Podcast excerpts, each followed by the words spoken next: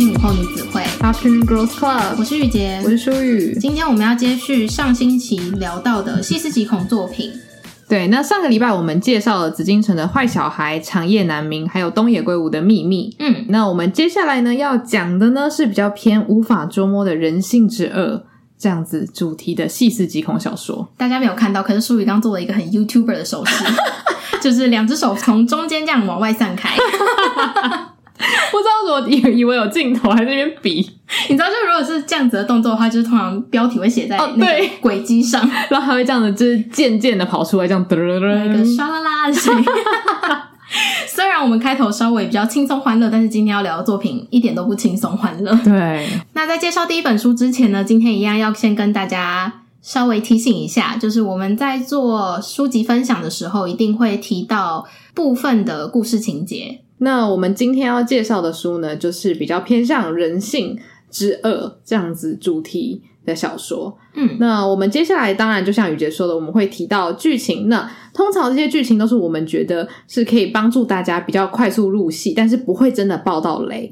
所以如果说你是真的真的非常在意有爆雷这件事情的发生的话呢，那你可以先去把我们书单上，例如说我们放在资讯栏的这些书，你可以看完然后再回来听，那你可能会更享受。嗯，因为我们更希望是跟大家分享我们阅读完这些书的心情感受。对，可是为了分享这些感受，我们还是必须要提到一些关键的情节。对，嗯，所以还是要请大家斟酌收听啦。对，没错。嗯，那我就开始介绍第一本书喽。好，我今天要介绍的第一本书是东野圭吾的《恶意》。这本书真的很热门，因为那个时候我为了看这本书，找遍各大台北市图书馆。借不到，我真的蛮惊讶的。会吗？因为我觉得你应该知道它是一个热门作品吧？因为它出版也有一些时间了，嗯，所以我没有想到说他的书一直到现在都还这么热门。因为我真的吓到，就是我很久没有去图书馆借书了，看那个网络上面的系统，都是那种预约外借到可能十月底、十一月初，哇！但是的确，因为我之前自己有列了一个表，就是说，如果是东野圭吾的小说，我自己最推荐的有哪几本，《恶意》绝对都会在我的就是名单很前面。所以你看过几次？我看过一次而已，然后你就很推荐。对，因为我觉得他这本书，他很认真的在探讨人性到底是不是有纯粹的恶，嗯，这件事情。那我自己对于这件事情非常的有兴趣，嗯，然后所以我每次推荐给别人的时候，我都会讲说。呃，这本书让我自己心中有意外的连接感。那我也很怕对方听完之后觉得说，哎，所以请问你是人性本恶的代表吗？他没有跟我分享过这一部分，所以我现在用一个 存疑的眼神看着他，非常存疑。就是因为我觉得这本书讲到了一个非常有趣的点，就是你会不会无缘无故的对某一个人产生敌意或是恶意？哦，就是你会不会毫无来由的讨厌一个人？对，就是他不一定是，例如说你想要就把他推下悬崖，希望他死，不是这样子的。就是你只是会没来由的觉得你好不喜欢这个人。就是我觉得小时候一定会有这种时刻，是让你觉得说我怎么会发生这种事情？怎么会这个样子？那长大后你可能就会觉得，因为我们频率对不上，所以你可能下意识的就会觉得很想要离这个人远远的。嗯，你就比较可以去释怀。但是我觉得在小时候。通常有这样想法出现的时候，你一定会觉得，诶，我我是不是我是不是哪里出错了？我是不是很坏呀？对，我觉得我自己会经历过这样子的事情，所以我就很开心，他写的这本书来探讨这件事情，如果发挥到极致会发生到什么事情。我觉得这本书让我觉得最毛骨悚然的点是他的角色塑造，因为他的故事情节一开始是从其中一个。主角的日记带出来的，在我刚看这本书的时候，我会有点在窥探这个人日记的感受。第一个是我不敢在独自一人的情况下看这本书；第二个是我就算在旁边有人的情况下看这本书，只要有人突然跟我讲话，我还是会吓到。所以这本书的就是阅读的感觉是一个很奇妙的感受。我觉得有点像是你赤裸的往一个人的脑袋里面去看嘛。嗯，至少你相信你看到的东西是赤裸的。这本书如果熟知东野圭吾的人，应该会知道，就是东野圭吾有写一个侦探系列是加贺恭一郎系列，那它是这个系列里面的一本小说，这样它的推理情节会是由加贺恭一郎去推动的。但是真的让我感到毛骨悚然的是，书中的主角这个人的个性，是我没有想过有一个人原来可以坏成这样。故事情节是从其中一位主角叫爷爷口修，他是一位童书作家的日记发展出来。在日记的开头记录了爷爷口修去见他其中一位老友叫日高邦彦，也是一位日本畅销作家。那他要移居加拿大前，他们为了叙旧，所以相约在日高邦彦家。然后一开始在日记中先记录了爷爷口修发现了日高邦彦曾经做过的一个恶行。那后来的故事情节就是爷爷口离开日高邦彦家之后，日高邦彦就被杀害了。所以警察就要开始调查，说到底是谁杀害了日高邦彦？对，那因为爷爷口他就是属于很近的关系人嘛，嗯、那他理当就是会被警察盘问啊，然后问说：“哎，你们到底什么关系？”就是因为这个事件，然后大家就开始抽丝剥茧，说：“哎，他们之间的渊源到底是怎么样子？”那我觉得里面我讲到一个很重要的点，就是他们的梦想非常的类似。嗯，他们都对写作很有热忱。那我觉得，当两个好朋友，然后有同样的梦想，那通常在小说里面呢，这都一定会被拿来做文章嘛，就是余量情节的。对对对，所以我觉得这里面也探讨了一些关于，就是朋友之间，如果说有这样子，也不是说利益上冲突，但是就是说，如果你们追求的东西很类似，那一定会有互相妒忌的事情发生。在这样的情况下，你就要去推断说，诶那他们之间的妒忌到底会不会引发说有杀意这件事情？还是说，诶有的时候嫉妒不一定会产生真的是悲剧性的结果嘛？那就会在那个剧情推展之中，你就会开始发现说，诶好像这些角色不是你原本想的这个样子。嗯，我觉得这这本书最让我毛骨悚然的地方是。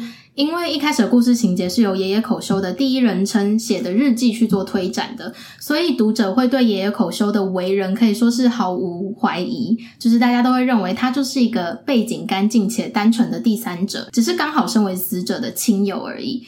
但是到后面故事的情节翻转之后，爷爷口修也一直没有露出他的真面目，所以读者会开始怀疑他说的话到底要相信几分。对，就是你到底要全相信呢，还是都不要相信？可是都不要相信的话，那真相到底是什么？就是东野圭吾没有给读者一个痛快，他把真相真的是埋到很后面才告诉你，所以导致我在看这本书的时候，第一个是我不敢自己一个人看，第二个是我就算在大庭广众，就是可能说餐厅啊，或者是在朋友家阅读的时候，只要有人突然跟我说话，我都会吓到。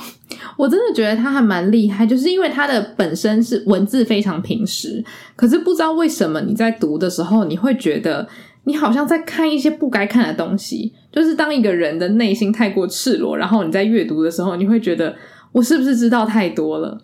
然后还有，我知道这些东西到底有哪一些是属于演戏的成分？嗯，因为通常我们会觉得说日记一定是一个人最真实的展现嘛，你怎么可能会在那边写一些优美的词藻，只是为了要让别人看到你漂亮的日记？嗯，因为日记是给自己看的嘛。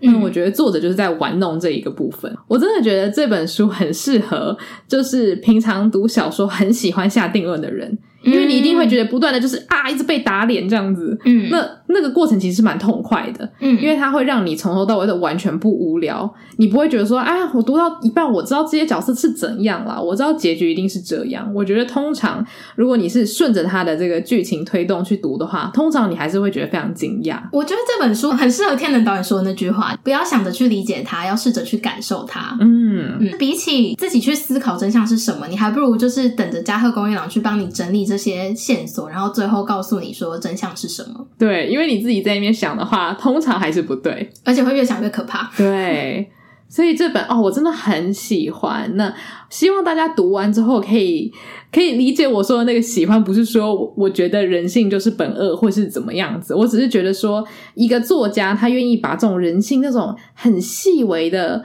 小邪恶拿出来做文章的时候，我觉得那真的是很棒的一个感觉。就是他拿一个，就我觉得小题大做是一个我很喜欢的写作模式，因为这样的话，他的那个故事情节会非常饱满，不会说他为了要发展一个像蜘蛛网般的人物线，然后导致你搞不清楚他最后想要说什么这样子。对，东野圭吾的小说，我觉得很特别，就是他的角色非常的少，他就是主要几个角色。了不起五个人吧，就可以把一个故事说的很完整。嗯，然后你就会比较投入，觉得说，哎，你对这些角色应该有自己的一个判断。嗯、那最后翻转的时候，你才会有相应的，例如说惊吓，或是觉得说，怎么会跟我当初想的都不一样这样子。嗯，对，就是看这本书的时候，我真的是一直在被打脸。对，因为我我一开始就是坚信。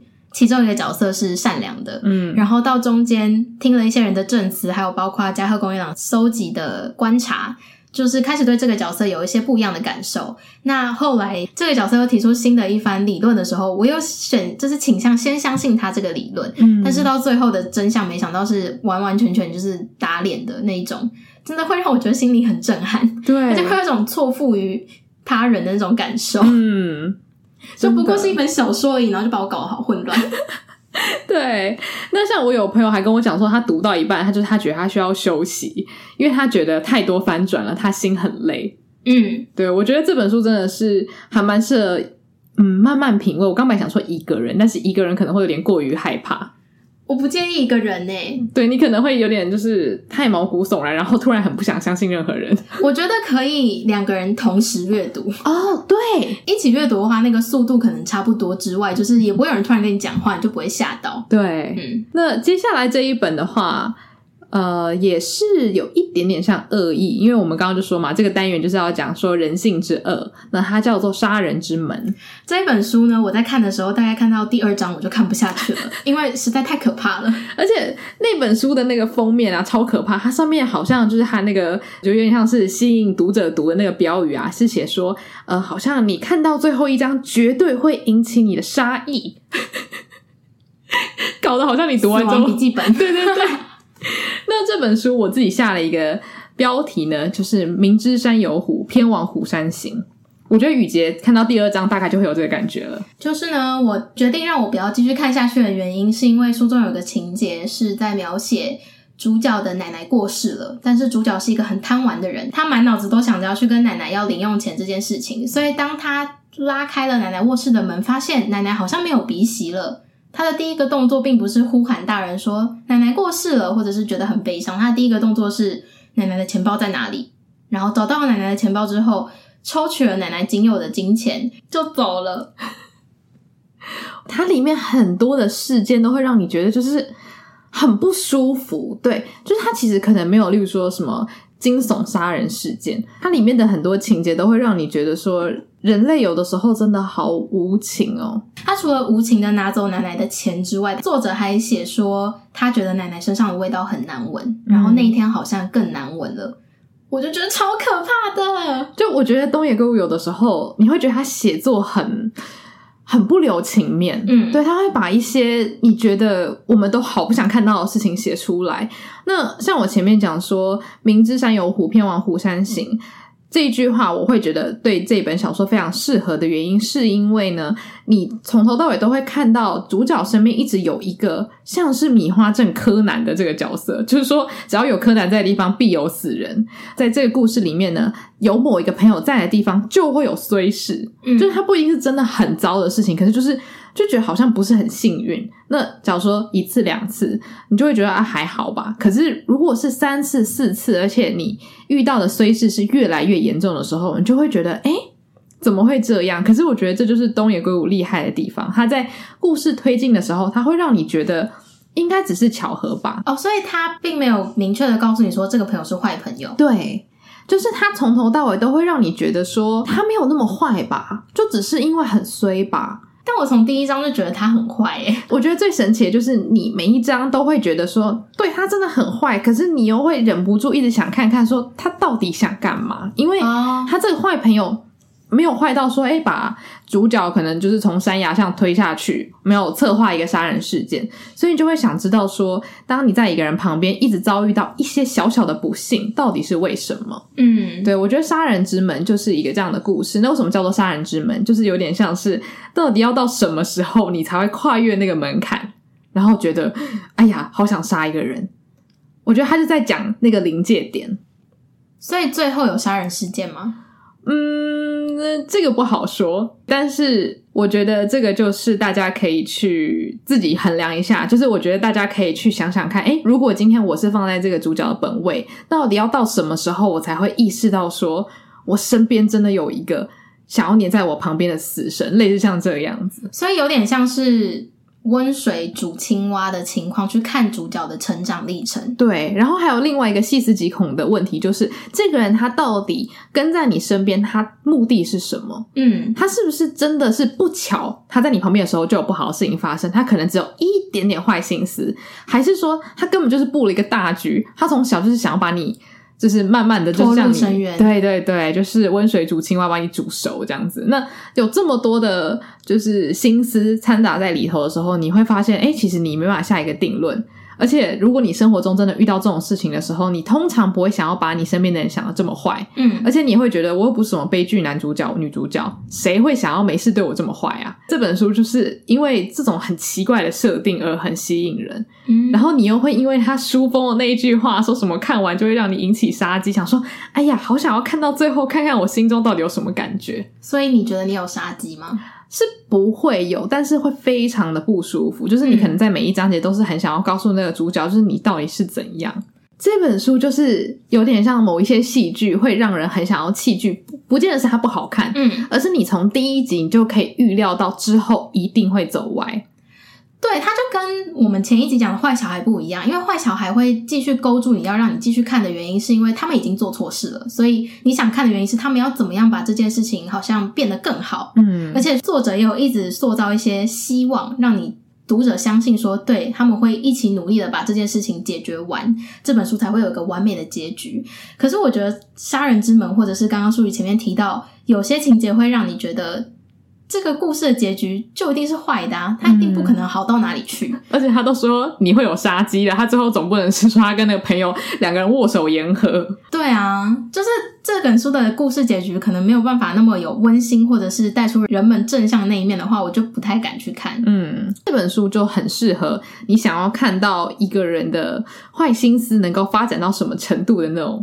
人，如果你是对这种议题很有兴趣的话，你应该会看的蛮有乐趣的嘛。因为像我自己本身对于文字的接受度很大，所以如果是戏剧，然后把《杀人之门》拍成作品的话，我可能会看第一集马上弃剧。嗯，但是像是文字的话，我就会觉得我倒要看看这个朋友到底还能使出什么花招。嗯，对。那因为它的剧情就是时而狗血，时而真实，所以会让你有的时候真的还蛮有生活中的代入感。因为你身边的确会有一些像这样子的人，不一定是说他真的想害你，而是他的习惯就是可能喜欢煽风点火，或者是叫别人去做一些事情。那可能别人出错了，他之后也不用承担一些责任。就是你是可以想象说，这种人生活在世界上，然后可能做出一些其实是真的天理不容，但是最后也不会被抓到小辫子的人，这样子。对。所以这本书最大的恶人其实是他的朋友，对。但是就像你说的，主角本身也不是说什么天使啦。我觉得就是他不是天使，就让我真的不敢恭维。嗯嗯，对。所以我觉得这两本书都是属于你看完心情应该是不会真的太好，因为毕竟他是在挖掘人的黑暗面。而且有点太黑暗了，对，嗯，所以我觉得这两本书真的要在心情不错的时候看。如果你本身就已经可能对于某些人有一些不相信的心情，或者是你已经哦对于这个世界失望，然后你再看这两本书，就想说，对啊，我现在活着干嘛？就我觉得会有一点这样的心情。你不觉得看完会对东野圭吾的人格产生疑问吗？我真的很想知道，老师你到底经历了什么，让你写出这样的东西？他很厉害诶，他是怎么？写出这么多小奸小恶，但是又不至于会让人家觉得是很难接受的事情。对啊，嗯，或者是我觉得他可能就是观察力比较强，嗯，就例如说他写出来之后，你的确也可以联想到说啊，其实我们生活中是有这样的人存在，只是你会下意识的不想去看，因为你看了就会觉得很肮脏。可是我觉得他就是愿意去面对这些东西，然后以很平实的手法写给你看。好厉害哦！所以我自己是很喜欢东野圭吾这部分的作品，就是像他一般办案的话，我也是很喜欢。但是像《恶意》啊、《杀人之门》，它都不是属于很本格推理的小说。嗯，但是我觉得在这种人性的幽微之处，他也是写的非常好。对，那接下来这一个 part 呢，其实是我个人觉得非常推荐给，就是一般大家可能想要在心情不错的时候看一些好像还蛮有趣的小说。那这一部分就是有三本书要跟大家推荐。我自己觉得接下来要介绍的这一本书呢，它比较像是因为爱情而出发，然后也因为爱情而结束。对，嗯，所以我觉得很特别。对，那这本书就是《绑架游戏》。嗯，那我觉得它的书名就已经告诉你，它是一场游戏了嘛。这就是为什么我说这本书它很轻松，因为它的这个绑架并不是说，诶，我要钱，所以我绑架一个人，它是为了有点像是报复心态嘛。其实它就是标准一个小题大做的例子。嗯，就是这本书的故事情节是主角他是一个广告公司的员工，他本来要帮一个汽车公司策划一个公关活动，但是突然间来了一个空降的副社长，直接否决掉他这个公关活动，然后还把他踢出这次的企划团队，他就心有不甘，然后晚上就一个人坐计程车坐到那个副会长的家附近，在那个大门口的时候，他就突然间看到有一个年轻的女生。翻墙逃离了那个副会长的家，他觉得事情感觉不是那么单纯，因为这个年纪的女生，要么就是副会长的女儿，不然就可能。可能是个仆人之类的吧，他就觉得好像有一点料可以挖，之后可以握在手里威胁这个副会长这样，所以他就跟着这个女生，这个女生就跑到了市中心，然后想要找一个饭店落脚，可是很多饭店都跟他说没有没有空房间了，不能入住。这时候主角就像是英雄救美嘛，就跑去跟那个女生说：“来，我帮你找个地方住，那你跟我讲到底发生什么事。”后来主角就是帮这个少女安顿好住宿之后呢，这个少女就就是跟他说明她是什么样的一个情况，就是原来这个少女呢是副会长的。私生女，她逃出来的原因是因为副会长的亲生女儿对她就是辱骂啊什么的，她受不了，所以她就一气之下就决定逃家。然后主角就决定，他再想想要怎么样利用这个少女去威胁副会长。没想到后来少女就自己提出了一个想法，还是我们策划一场绑架案，你假装绑架我，但是我们真的要跟我爸爸要求赎金。那拿到这笔钱之后，我就会远走高飞。我我就是势必要逃家了，我没有想要回去那个家了。所以你可不可以帮助我策划这场绑架游戏？然后等我拿到钱，我们就从此老死相互不往来。对，那我觉得这个很有趣的设定就是说，他们两个策划这一场，其实有点算是犯罪计划嘛，也不算是真的犯罪，但他们就是透过这个假犯罪来各取所需，就有点像是亡命鸳鸯，互相帮助来达到他们的目的。因为他们其实就是要一个要钱嘛，然后一个是想要报复那个副会长，就是对他做出这么不不厚道的事情。我自己觉得这一本书是东野圭吾的小说里面最好猜到结局的一本书。嗯，因为除了它很轻松的阅读之外，就是。一开始他开头就已经塑造，他并不是一个杀人案件，所以读者在阅读的时候不会感到害怕。然后他也写出蛮多蛛丝马迹跟很明显的暗示，会让读者知道说啊，这个少女好像心怀鬼胎。嗯，对，只是说他最后公布的时候，你会知道说哦，有鬼胎，我只是不知道到底实际上是什么样的地方，这个少女说了谎，或者是他们两个之间到底有什么东西是。作者没有明确写出来，然后他最后才告诉你这样子。我觉得这本书并不算细思极恐，它比较像是你细思后可以品出很多这个少女跟主角之间发生的关系，还有他们之间的情愫堆叠。对，嗯，我觉得这个部分就比较不是恐，而是说你细思觉得有趣。嗯，而且会发现原来这是一段很特别的爱情关系。嗯，我觉得这本书最有趣的点就是说，因为很少人会把绑架当做一个很轻松的议题来呈现嘛。那东野圭吾把这东西当做游戏来讲的时候呢，你就比较不会担心说接下来会有什么可能血腥啊或是惊悚的事情发生。那你在读的时候，你的确也在抽丝剥茧，只是说你也会觉得，诶，这本书的结局应该也不会多可怕吧？嗯，那他的确也有在最后给你一个翻转。只是那个翻转也不会让你觉得说，哎呦，刚刚我心里所想到的一切全部被推翻了。对，比较像是一个小惊喜的概念。嗯，就是还是依照以往东野圭吾的作品，就是每个人都不是平面的这件事情，嗯，是很贯彻到底的。对，只是你没有想到的是，这本书主要要讲的并不是谁是凶手，而是主角跟少女之间发展出来的关系。嗯，嗯，没错。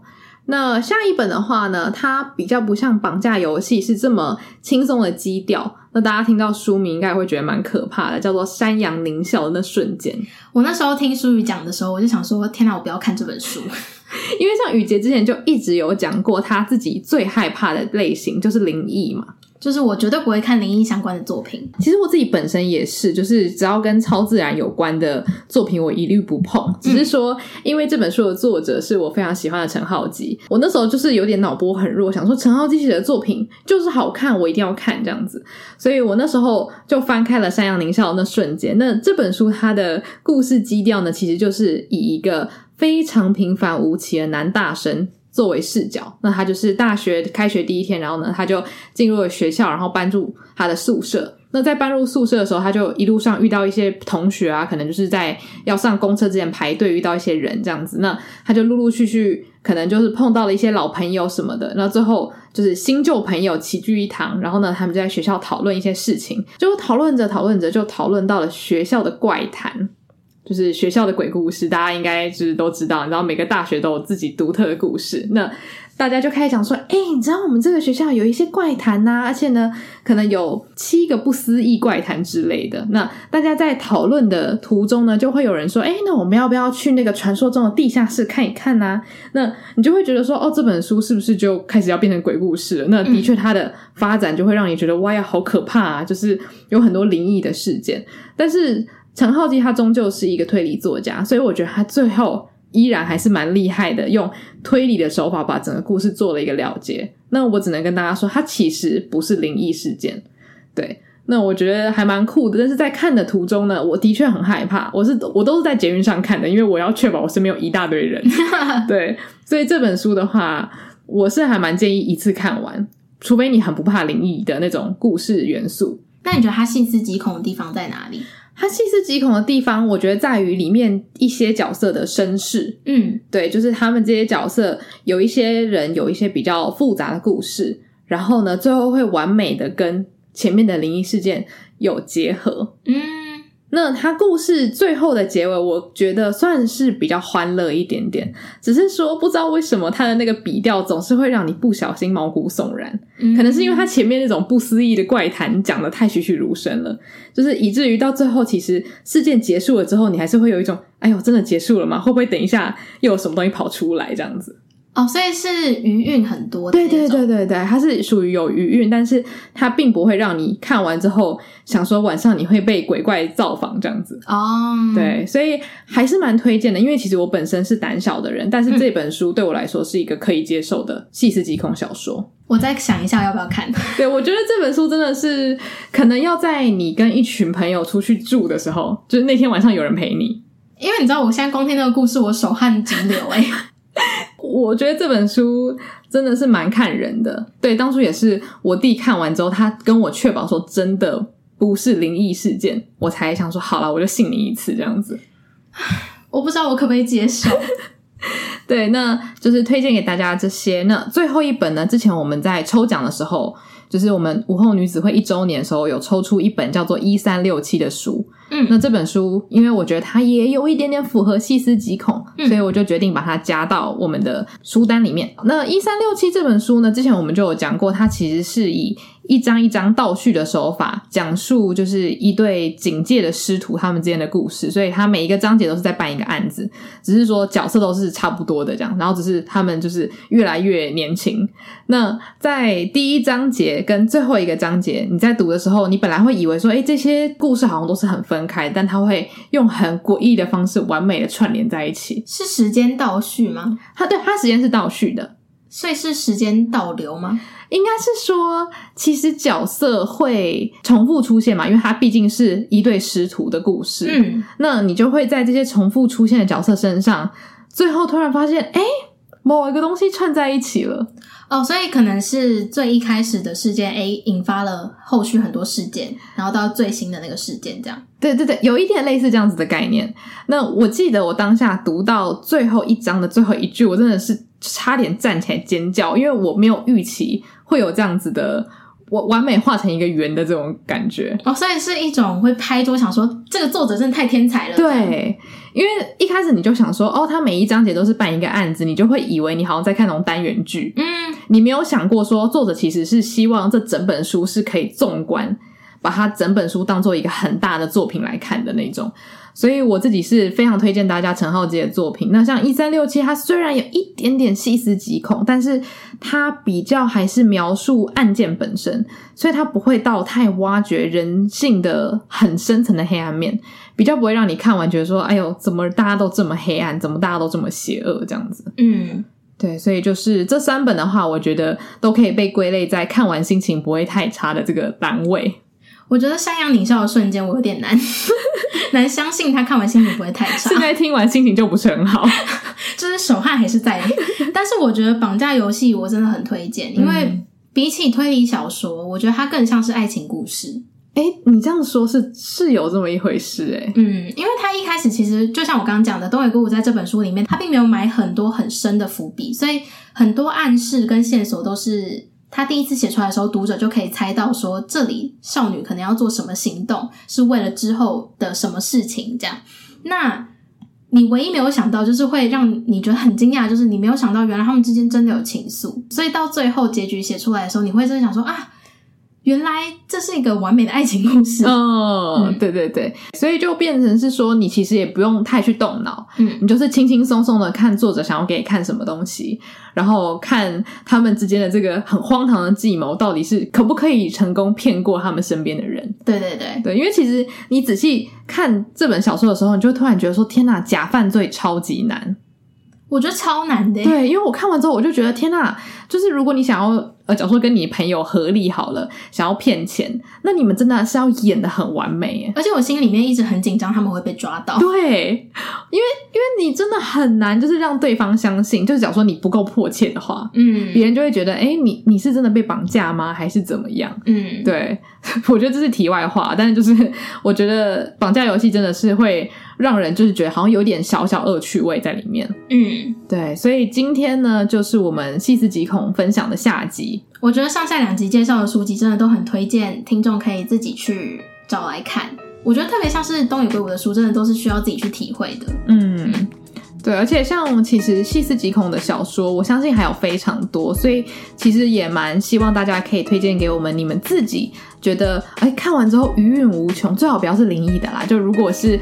人性黑暗面的话，我觉得 OK，就是很欢迎大家可以推荐我们你自己的私藏清单。嗯，那如果想要推荐的话，都可以寄信给我们，那也可以在自己的 Instagram Story tag 我们。对，那我们就可以把你的心得或是你的书单分享给其他的听众。那我们最近还有一个听众来信的单元，叫利诺与利安，可以在我们这集的叙述栏里面，或者是我们 Instagram 的 Bio 有一个连接会诊的地方的第一个连接，找到 Google 表单做填写。对，那如果你有什么话是很想要跟全世界说的话，那你就可以到那个表单，呃，写算是写信给我们，那我们就可以在节目里面把你想说的话，那朗读出来，也可以直接在节目上面回应你。